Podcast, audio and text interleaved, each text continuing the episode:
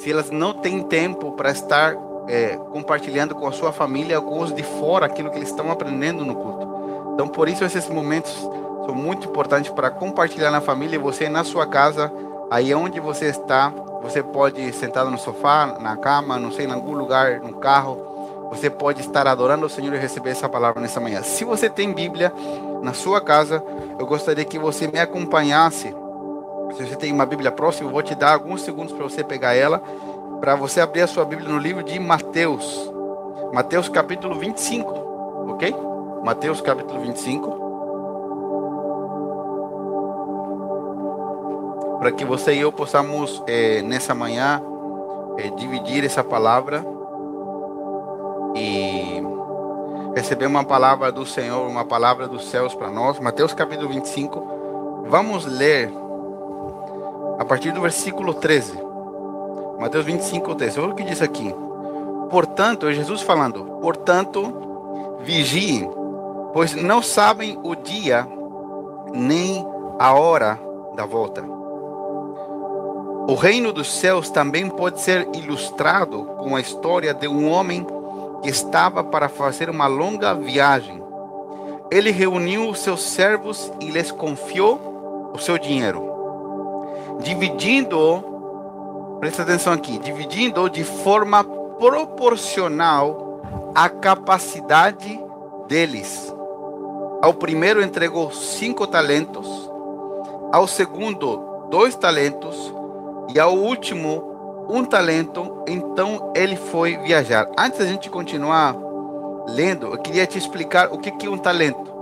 Talento para nós hoje, na, no linguajar popular, é uma capacidade, um dom, é uma, uma capacidade de fazer algo. Mas quando a Bíblia aqui se refere à palavra talento, ela está se referindo a dinheiro. Talento era um, uma moeda, um valor na época do império onde Jesus nasceu e conviveu. Tá? É como se ele estivesse falando, a um deu 10 milhões de reais, a outro deu 100 mil reais e a outro deu 10 mil.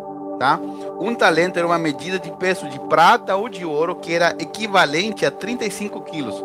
35 quilos de prata ou 35 quilos de ouro. Tem outras medidas que diz que um talento era o aproximado ao salário de mais de 200 trabalhadores. Então é, era bastante dinheiro. Então, a Bíblia diz que Jesus conta uma parábola, diz, um, vou ler de novo o versículo 14. O reino dos céus também pode ser ilustrado a, com a história de um homem que estava para fazer uma longa viagem e reuniu seus servos e lhes confiou seu dinheiro.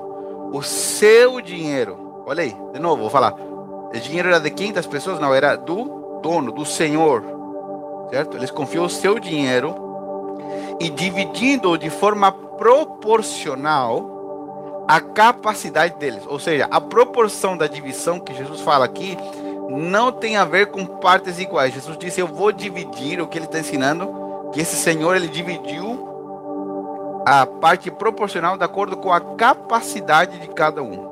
Ao primeiro ele deu cinco talentos, ao segundo deu dois talentos, e ao último ele deu um talento, e então o Senhor foi viajar.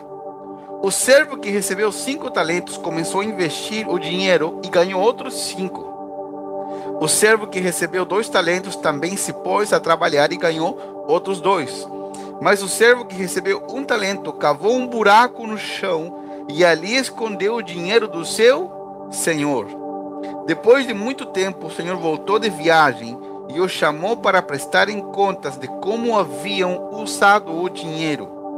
O servo ao qual ele havia confiado cinco talentos se apresentou com mais cinco.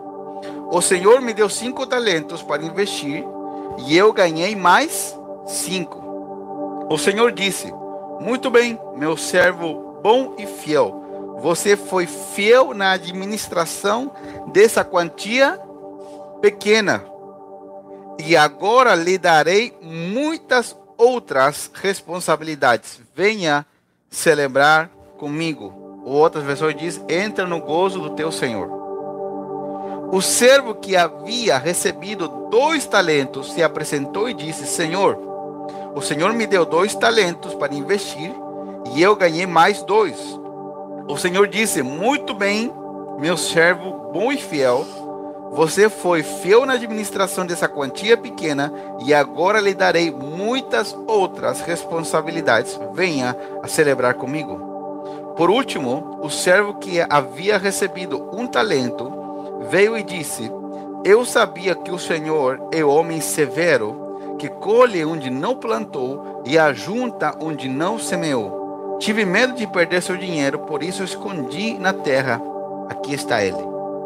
O Senhor, porém, respondeu: Servo mau e preguiçoso. Se você sabia que eu colho onde não plantei e ajunto onde não semeei, por que não depositou o meu dinheiro? Pelo menos eu teria recebido juros.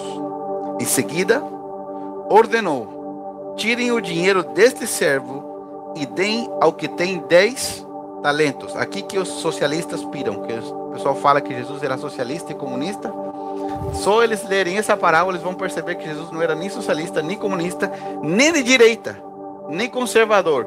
Jesus era Jesus, Deus em pessoa, que veio trazer um reino que é superior a todo o reino dessa humanidade, que não é nem conservador, nem de direita, nem de esquerda, são os princípios dos céus que o movimento conservador pode parecer que é totalmente contrário, essa é outra história, mas Jesus não era nem conservador, nem de esquerda, nem socialista, nem comunista. Ele era Deus. E ele é Deus, porque ele vive, ok? Então diz assim, ó, pois aquele que tem, mais lhe será dado e terá em grande quantia, mas aquele que nada tem, mesmo o que não tem, lhe será tomado. Agora lancem esse servo inútil fora na escuridão, onde haverá choro e ranger de dentes. Hoje nós vamos falar sobre essa data tão importante, tão especial que nós estamos vivendo. Nós comemoramos o nascimento de Jesus. Uma boa parte já sabe que, que o nascimento de Jesus não se deu justamente no 25 de dezembro. Mas isso não importa, não interessa se Jesus nasceu no 25, se nasceu em outubro, nasceu, nasceu em abril, como outros falam. Não importa. O importante é que um dia ele nasceu. Ele nasceu como um homem natural como nós. Jesus teve o seu, a sua gestação, a forma que a sua mãe engravidou foi de forma natural, forma sobrenatural, perdão. Mas a forma em que ele foi gerado depois, foi viveu a sua vida foi uma forma totalmente natural. Ele era um menino que provavelmente brincava com barro, que atirava pedra nos amigos, nos, nos demais amiguinhos do bairro, que se sujou, que aprontou. A Bíblia diz que ele nunca pecou, mas ele era um ser humano normal, comum. Tanto ser humano normal era que a Bíblia não menciona somente uma vez de que os fariseus, os religiosos de plantão da época, junto com os saduceus, com, outro, com os escribas, com os mestres da lei, várias vezes tentaram pegar Jesus porque eles queriam matar ele. E Jesus estava na multidão e várias vezes Jesus passou pelo lado deles, fugiu e eles não perceberam. Em alguns momentos é muito provável que Jesus passou por ali se fazendo invisível mas em outras ocasiões é muito provável que Jesus passou por ali e eles não perceberam, porque Jesus era um homem comum. Ele era um homem, um judeu normal da época, provavelmente o cabelo comprido, provavelmente uma barba muito grande, provavelmente muito moreno, aquele moreno queimado pelo sol, né? Nós temos que pensar nos judeus, tá? Um, um, moreno, aquele, não sei como chama em português, bronzeado, né? É, de, de, tanto andar no sol no dia a dia. Um, um, homem que havia trabalhado com seu pai na carpintaria. Jesus não era, o pai de Jesus não era marceneiro, José não era marceneiro de fazer móveis. Ele era carpinteiro que faz casas, estruturas, não móveis. É diferente. Então ele era, um homem, ele era um homem comum. Por que Jesus veio como um homem comum? Ele veio como um homem comum para ocupar o lugar de Adão. A Bíblia diz no livro de Coríntios que Jesus é o último Adão. Em algumas versões diz o segundo Adão. Ok.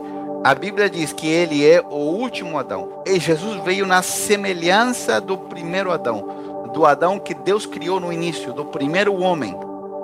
Por que Jesus veio na semelhança do primeiro Adão? Porque o primeiro Adão que Deus criou ele pecou no paraíso. Ele se afastou de Deus voluntariamente, pecando lá no paraíso junto com a sua esposa. E o pecado de Adão trouxe a morte a todos os homens. O pecado de Adão trouxe a morte a toda a humanidade. Por conta do pecado, entrou a morte na humanidade e o homem ficou totalmente separado de Deus. Portanto, quando Deus enviou Jesus, Deus estava enviando o segundo Adão. O segundo Adão que veio para redimir a humanidade, que veio para tomar uma atitude diferente do primeiro Adão. O primeiro Adão foi vencido pelo seu próprio pecado, pelo seu próprio orgulho, mas o segundo Adão, que é Jesus, ele veio para nos mostrar uma vida diferente. Ele veio para vencer no nosso lugar, já que nós não podíamos vencer. Ele veio para vencer no nosso lugar. Ele veio para nos reconectar com Deus, naqueles que acreditamos nele. Ele veio para perdoar os nossos pecados. Se eu creio em Jesus, me arrependo dos meus pecados. Quando eu tenho um encontro com Deus, o Espírito Santo me revela quão pecador eu sou, quão miserável eu sou sem Jesus e como eu preciso do seu perdão, como preciso ser lavado qual roupa precisa ser lavada? A roupa que está limpa ou a roupa que está suja? A roupa que está suja, certo? Você concorda, filho, comigo? Então, qual roupa precisa ser lavada? A roupa que está suja. A Bíblia diz que nós somos lavados no sangue de Cristo. Por que, que nós, a Bíblia usa essa alegoria, essa metáfora?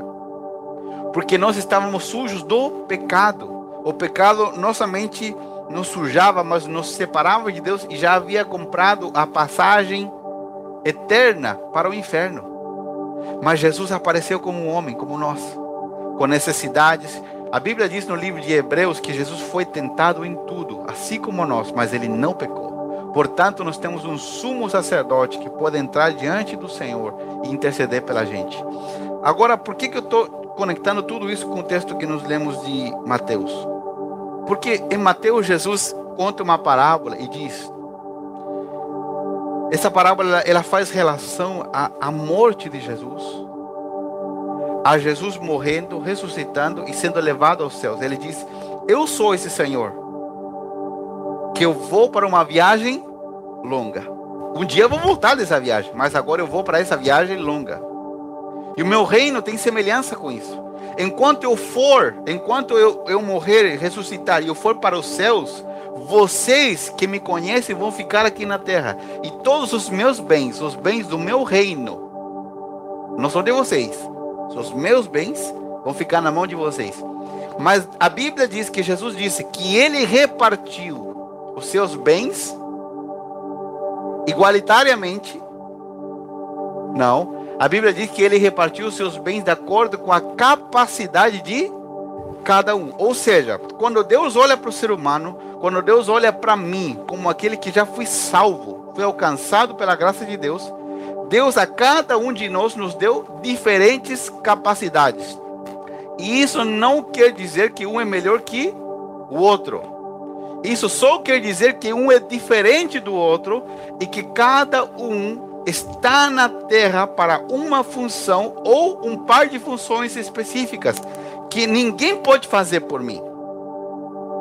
Agora, isso não faz de mim uma pessoa indispensável. Isso faz de mim uma pessoa necessária, porque se eu me tornar arrogante e dizer que, que ninguém mais pode fazer o que eu faço, Deus facilmente levanta outra pessoa e dá os meus talentos para outro. Agora, por que, por que, que eu estou falando disso? Porque Jesus, quando veio como homem, veio para nos retirar da posição de vítima. Jesus veio para nos retirar da posição de vítima. Qual é o maior problema do ser humano é, é nessa área? Por que, que as pessoas sofrem tanto? Por que, que as pessoas vivem numa tristeza constante, vivem se comparando? Porque elas acreditam no que Satanás lhes disse que elas são uma vítima. Elas são uma vítima dos seus pais, porque por que, que você é assim? Porque meus pais me criaram assim, porque eu fui abandonado, porque eu ia ser abortado. Por que você é assim? Ah, porque meus irmãos me jogam para baixo, porque eles são é, são melhores do que eu, têm mais oportunidade. Por que você é assim? Ah, porque o professor da faculdade, porque o professor de... sempre é uma vítima. Agora tem algo que me chama muito a atenção. nós vivemos num país com problemas. Vivemos num lugar onde existem problemas, mas os nossos problemas são pequenos comparados com os problemas de pessoas que vivem em países onde não tem liberdade religiosa. E eu me lembro muito bem, eu fiquei muito impactado de um dia que eu vi a, a, o testemunho de um, de um missionário que é, que é missionário e pastor em países onde o evangelho é proibido, onde você é penado com lei, com a pena de morte, se você é, é achado pregando o evangelho. E ele comentou que eles estavam alcançando e resgatando umas famílias que estavam escravas, porque eles eram muçulmanos, eles haviam se convertido a Cristo Jesus e eles tinham uma pequena dívida, mas por eles terem se convertido ao cristianismo, os donos do, do dinheiro que eles deviam multiplicaram a dívida várias vezes mais e colocaram todos eles para fazer tijolos de barro o pai, a mãe e as crianças, crianças pequenas, de 3, 4 anos. O problema é que a dívida, vamos supor, uma dívida de 10 mil dólares, eles pagavam 5 centavos por cada tijolo. Então eles não iam ser livres nunca. E a pergunta é, é que eles falam o seguinte, que os muçulmanos ofereciam para eles, se vocês abandonarem Jesus, se vocês abandonarem a fé de vocês, nós libertamos vocês da sua dívida. Só que a resposta deles é o seguinte: nós já fomos libertos. Nós fomos libertos por Jesus. Ninguém pode nos escravizar nunca mais. Mesmo que alguém nos torne escravos financeiramente na terra, ninguém pode escravizar aquele que já foi liberto no seu interior. E quando eu ouvi isso, isso fez um clique dentro de mim. Por quê? Porque aqui nos encontramos nesse texto bíblico três pessoas que são o exemplo da humanidade. Jesus disse: Eu vou, eu vou, mas eu entrego talentos. Jesus se referiu a dinheiro. Mas Deus nos deu não somente dinheiro, Deus nos deu capacidades, Deus nos deu dons, Deus nos deu tempo, e tudo que Deus nos deu, nós somos mordomos. E Deus um dia vai pedir contas, Deus vai tomar conta de nós, de como nós investimos o nosso tempo, de como nós investimos o dinheiro que está na nossa mão, de como nós investimos os talentos que nós temos na nossa mão. E o que, que me chama muita atenção aqui? Que a um deu, deu cinco talentos, a outro deu dois, e a um deu um. Aquele que tinha cinco talentos e aquele, aquele que tinha dois talentos, os investiu. Ou seja, eles se multiplicaram, por quê? Porque ele compartilhou esses talentos com outros. Se você vai, por exemplo, para o mundo dos negócios, você vai perceber que pessoas que têm sucesso na área financeira, vou fazer uma diferença aqui. Uma coisa é você ser rico ou ter sucesso financeiro, ok?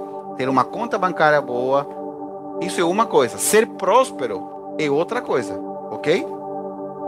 Deus não quer somente que nós tenhamos recursos para cuidar bem da nossa família e para abençoar muitas pessoas, porque não há pecado algum em ter recursos, como alguns pensam. Quem pensa assim nunca leu a Bíblia.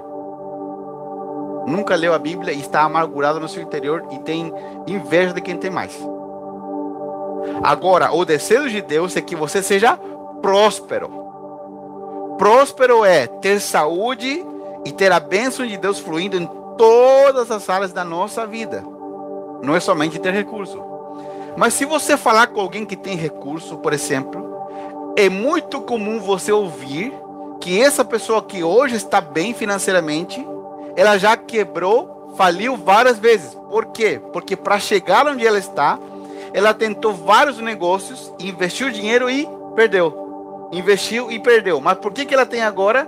Porque em vez de ela ficar com medo de continuar investindo, ela continuou investindo e uma hora deu certo. Por que o dinheiro se multiplicou? Porque ele perdeu o temor de entregar o que ele tinha para investir em outros. Esse é o princípio de Mateus 25. Jesus mostra que aquele que tinha cinco e aquele que tinha dois trabalharam com o dinheiro. Mas aquele que tinha um com mentalidade de vítima, pensando que o Senhor era ruim, porque é isso que ele diz. Aqui no texto bíblico, nós vemos que o homem diz: Não, eu sei que você é um, é um Senhor ruim. Da onde, que ele, da onde que ele imaginou que Jesus era um Senhor ruim? Da onde que ele tirou essa ideia? Por quê? Porque ele tinha uma mentalidade de vítima. E o que, que aquele que tem uma mentalidade de vítima faz? Ele esconde o que tem. Ele guarda o que tem. Ele diz: O que eu tenho é muito pouco. O que eu tenho não, não, serve para abençoar alguém. O, o, eu tenho pouco tempo. Eu tenho poucos dons, eu tenho pouco talento, eu tenho pouco recurso. O que, que eu vou fazer para ajudar alguém? Na vida com Deus não se trata de quanto eu tenho, se trata daquilo que eu faço, mesmo com o pouco que eu tenho.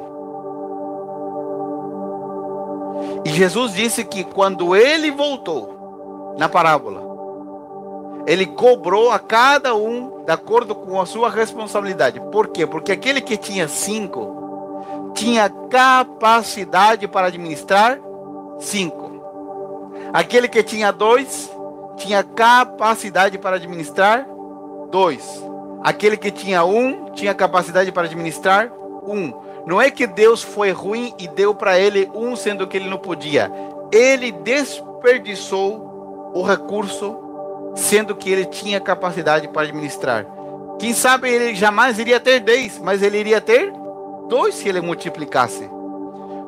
Quando nós temos uma mentalidade de vítima, nós nos comparamos com o que os demais têm com os dons que os demais têm. Às vezes tem gente que fala assim: eu não sou tão bom para falar como o outro, eu não tenho é, tanto tempo como o outro tem. Já viu que tem pessoas que falam assim? Eu não faço porque aquela pessoa tem mais tempo que eu, eu estou muito ocupado.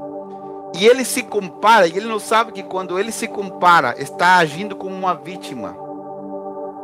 Deixa eu te dizer uma coisa, meu amado. Você que está me vendo ao vivo e você que vai ver a gravação desse vídeo no dia em que Jesus te salvou, ou se você está nos ouvindo e você não entregou a tua vida a Jesus, você ainda não experimentou a salvação de Deus e uma nova vida, hoje você pode ter uma mudança eterna. Você, no dia em que recebe a Cristo, você deixa de ser uma vítima. Você pode ter sido injustiçado. Todos nós somos injustiçados, toda hora. Você vai continuar sendo injustiçado, mas se você entender que você foi amado, você foi perdoado, você foi introduzido na família de Deus, você não é mais vítima nem do sistema, nem de Satanás, nem dos teus pais, de ninguém. Agora você é vencedor em Cristo Jesus e você está autorizado para prosperar mesmo no pouco que você tem. Porque o plano de Deus na parábola é que aquele que tem um tenha dois. E não se refere só a dinheiro, se refere a render a nossa vida para servir a outros. Por quê? Como se multiplica o que eu tenho?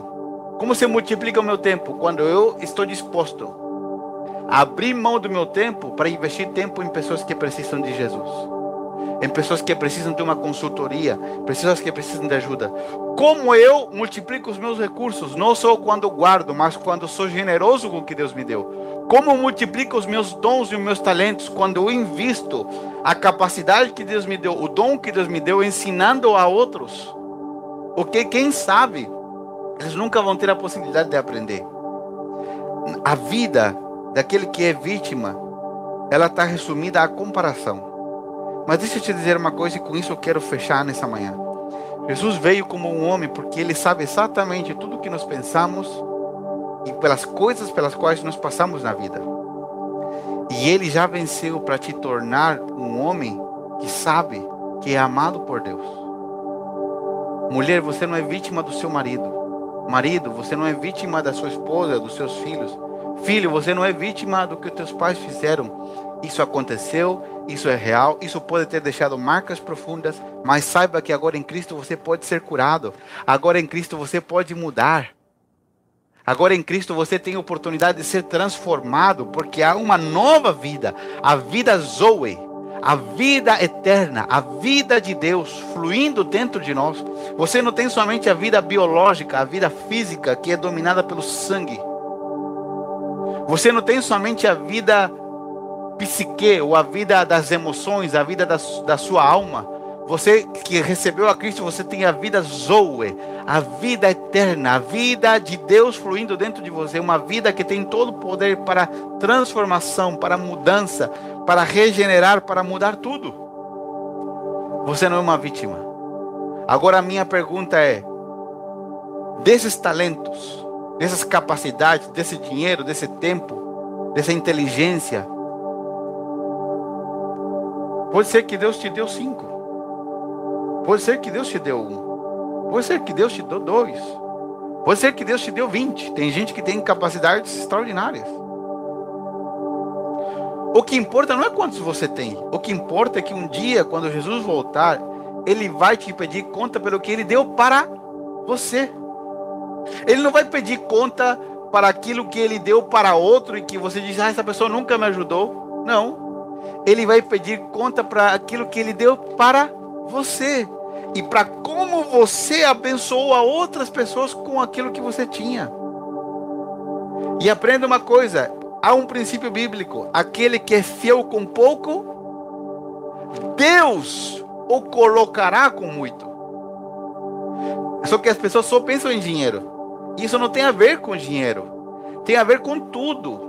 Aquele que é fiel com pouco tempo, em pouco tempo, Deus vai lhe dar um descanso maior no futuro aquele que é fiel na sua família, aquele que é fiel com pouco recurso, aquele que é fiel com aquele carrinho, que às vezes é um carrinho que não é o carro dos sonhos, aquele que é fiel com a bicicleta, que um dia que sonha andar de carro, mas tem uma bicicleta e não cuida da bicicleta, quando Deus vai lhe dar um carro? Porque a fidelidade está nas poucas coisas. Tem gente que fala assim, pastor, quando eu tiver mais tempo, vou servir a Deus quando tiver mais tempo, quando me aposentar, se você não serve a Deus agora que o teu tempo é apertado, jamais você vai servir quando tiver mais tempo. Tem gente que fala, pastor, quando eu receber uma grana, eu vou fazer uma oferta para a igreja para a gente ajudar as pessoas necessitadas. Se você não dá do pouco que você tem a Deus, você jamais vai ter mais.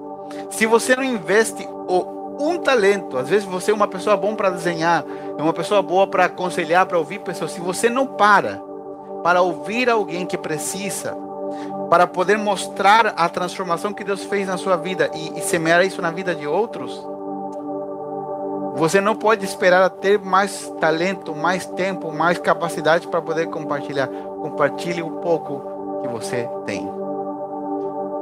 Lembre-se, neste dia, onde nós acabamos de celebrar o Natal, você não é mais uma vítima. Você não é uma vítima do sistema. Você não é uma vítima dos seus pais. Agora em Cristo você é uma nova criatura. Deus te dá acesso a uma nova vida. E lembre-se que não importa quantas coisas Deus te deu. Se Deus te deu uma capacidade, duas capacidades, cinco capacidades, trabalhe com a capacidade que Deus te deu. Divida a sua vida com outras pessoas. Divida o que você está aprendendo de Deus. Divida o amor de Cristo. Se tiver recurso, divida recursos. Se tiver comida, divida comida. Se tiver roupa, divida roupa. Só que às vezes as pessoas não precisam nem de dinheiro, nem de recurso, nem de roupa. Precisam de tempo, de atenção, de, uma, de, de dar um passeio, de dar uma volta de vida que você tem. Por quê? Porque tudo que você tem não é seu. E com isso prometo que eu termino. Nós seremos eternos mordomos. Quem é um mordomo? Aquele que recebe coisas, tempo, dinheiro, recursos de outra pessoa maior para administrar. Você e eu não somos donos de nada. Não somos donos do nosso tempo, não somos donos do nosso dinheiro, não somos donos da nossa roupa, não somos donos do nosso, somos na, não somos, mesmo que esteja na escritura ou no documento do carro. Nós somos mordomos, somos administradores de riquezas eternas que Deus entregou para que nós cuidemos delas. Por quê? Porque um dia Deus vai nos pedir contas de como administramos. Se administramos a nossa vida, nosso tempo, nosso talento de forma egoísta, ou se nós tivermos um coração aberto. Não se esconda atrás da mentira que você é uma vítima. Ai, todo mundo me odeia, todo mundo fala mal de mim. No meu emprego ninguém. Para. Abandone a rejeição de uma vez por todas. E receba a revelação de que você já foi amado, você já foi aceito. E não viva mais como uma vítima. Viva como alguém que é amado por Deus e que é esse amor de Deus por nós nos motiva, nos move, nos impele a servir a outros, a amar a outros, a semear a nossa vida em outras pessoas. Porque esse é o desejo de Deus. E olha o que Jesus disse no final da parábola. Quando o Senhor voltou, ele disse aquele que havia multiplicado cinco talentos e aquele que havia multiplicado dois, recebam mais. Um servo bom e fiel. Um dia, quando nos encontramos com Cristo, no tribunal de Cristo, quando tudo finalizar na terra, tudo findar na terra, e formos para a eternidade, Deus vai nos chamar para prestar contas. E aqueles que honraram a Deus, mesmo com o pouco que tinham, que não ficaram prestando atenção na vida dos outros, eles viveram para fazer a diferença na vida de outras pessoas, eles serão recompensados eternamente. Eu quero que você guarde essa palavra no seu coração. Você não é mais uma vítima, você agora é administrador de riquezas eternas. Nós estamos numa série há muitas semanas já, acho que mais de dois ou três meses, falando sobre o final dos tempos. O final dos tempos é o resultado de uma vida na terra de honrar a Deus, de amar a Deus, de descobrir, assim como os nossos irmãos lá no Paquistão, se Deus me libertou, ninguém mais pode me fazer escravo. Se eu fui liberto no interior, ninguém pode me escravizar. Porque isso não vai anular as dificuldades na sua vida, mas vai te dar uma, uma certeza interior de que a libertação, a liberdade interior que Cristo executou sobre a sua vida, ela é mais poderosa do que qualquer outra coisa. Amém? Receba essa palavra eu queria orar com você. Você que está aí nos assistindo por primeira vez e você nunca entregou a sua vida a Jesus. Você diz, pastor, eu estou ouvindo aqui, não entendi nada. Eu entendi uma parte, mas aqui o meu coração está batendo forte. E eu acho que eu preciso de Deus. Parece que nessas datas fica todo mundo mais sensibilizado, mas Deus não aparece só no Natal. Ele quer ser o Senhor da tua vida, o Senhor de todos os teus dias. A Bíblia diz, em Romanos capítulo 3, que por conta do pecado todos estão separados da presença de Deus. O pecado ele produziu uma separação tão grande que nos tornou inimigos de Deus. Mas Deus, no seu amor tão extraordinário, decidiu enviar o seu filho, o melhor que ele tinha, para ocupar o nosso lugar e ser condenado no nosso lugar, para que ao terceiro dia Deus o ressuscitasse dentre os mortos com poder e autoridade sobre o pecado e sobre a morte, para nos dar a possibilidade de mudar o nosso destino eterno. Um homem sem Deus está destinado a passar a eternidade toda sem Deus. Já ouviu a palavra inferno? Sabe o que significa inferno? Todo lugar eterno onde Deus não estará. O inferno é o lugar onde Deus não estará. Onde a graça de Deus não, não estará presente mas você foi planejado para desfrutar na terra com Deus, viver com Ele, aprender a viver uma nova vida e viver eternamente com Ele. Mas para isso você precisa hoje dizer: Senhor, eu preciso de Ti. Eu quero Jesus. Eu preciso que Jesus perdoe os meus pecados. Eu quero que Ele mude a minha vida. Se você está aí nos assistindo em casa e você nunca rendeu sua vida a Jesus, ou você está separado do corpo de Cristo, você está afastado da sua comunidade local, da sua igreja há muito tempo, e você se esfriou e você voltou a uma vida de pecado, hoje é o dia de você trazer o teu coração de volta de perto. Porque Deus está no mesmo lugar. Deus não saiu do lugar onde você deixou ele. Deus está ali, aguardando por você, por um arrependimento verdadeiro para transformar a sua vida. Eu queria orar com você, queria orar não só com você, mas com aqueles que estão nos assistindo estão participando com a gente nessa manhã. Você que está me vendo. Se você nunca se rendeu a Jesus, eu gostaria que onde você está, você inclinasse a sua cabeça, feche os teus olhos e repete essa oração comigo. Diga assim: Senhor Jesus, hoje eu reconheço que sou pecador e que meu pecado me separa de ti. Mas hoje eu também descobri que eu sou profundamente amado por ti. Diante do teu amor, Senhor, eu me arrependo de todos os meus pecados e recebo o teu perdão pela fé. Hoje eu te entrego a minha vida e recebo a tua vida pela fé.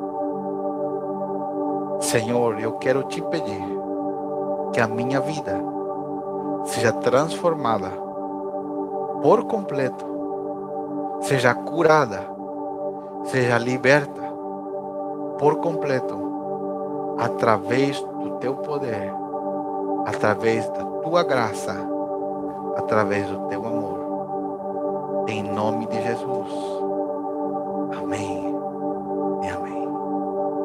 Você que está aí nos assistindo e que orou junto com a gente, nós queremos te ajudar, queremos poder te abençoar. Não podemos fazer tudo, não podemos atender todas as pessoas. Gostaríamos de estar o tempo todo com radares em todo lugar, dar atenção para todo mundo, às vezes passa batido, não conseguimos. Mas se você nos procurar, vamos tentar fazer tudo possível para poder te abençoar e te ajudar nessa nova caminhada. E a você que está em família, aproveite esse tempo para que a vida de Deus possa fluir sobre a sua casa, sobre a sua família em nome de Jesus. Que a bênção do Senhor te acompanhe. Amém? E para finalizar.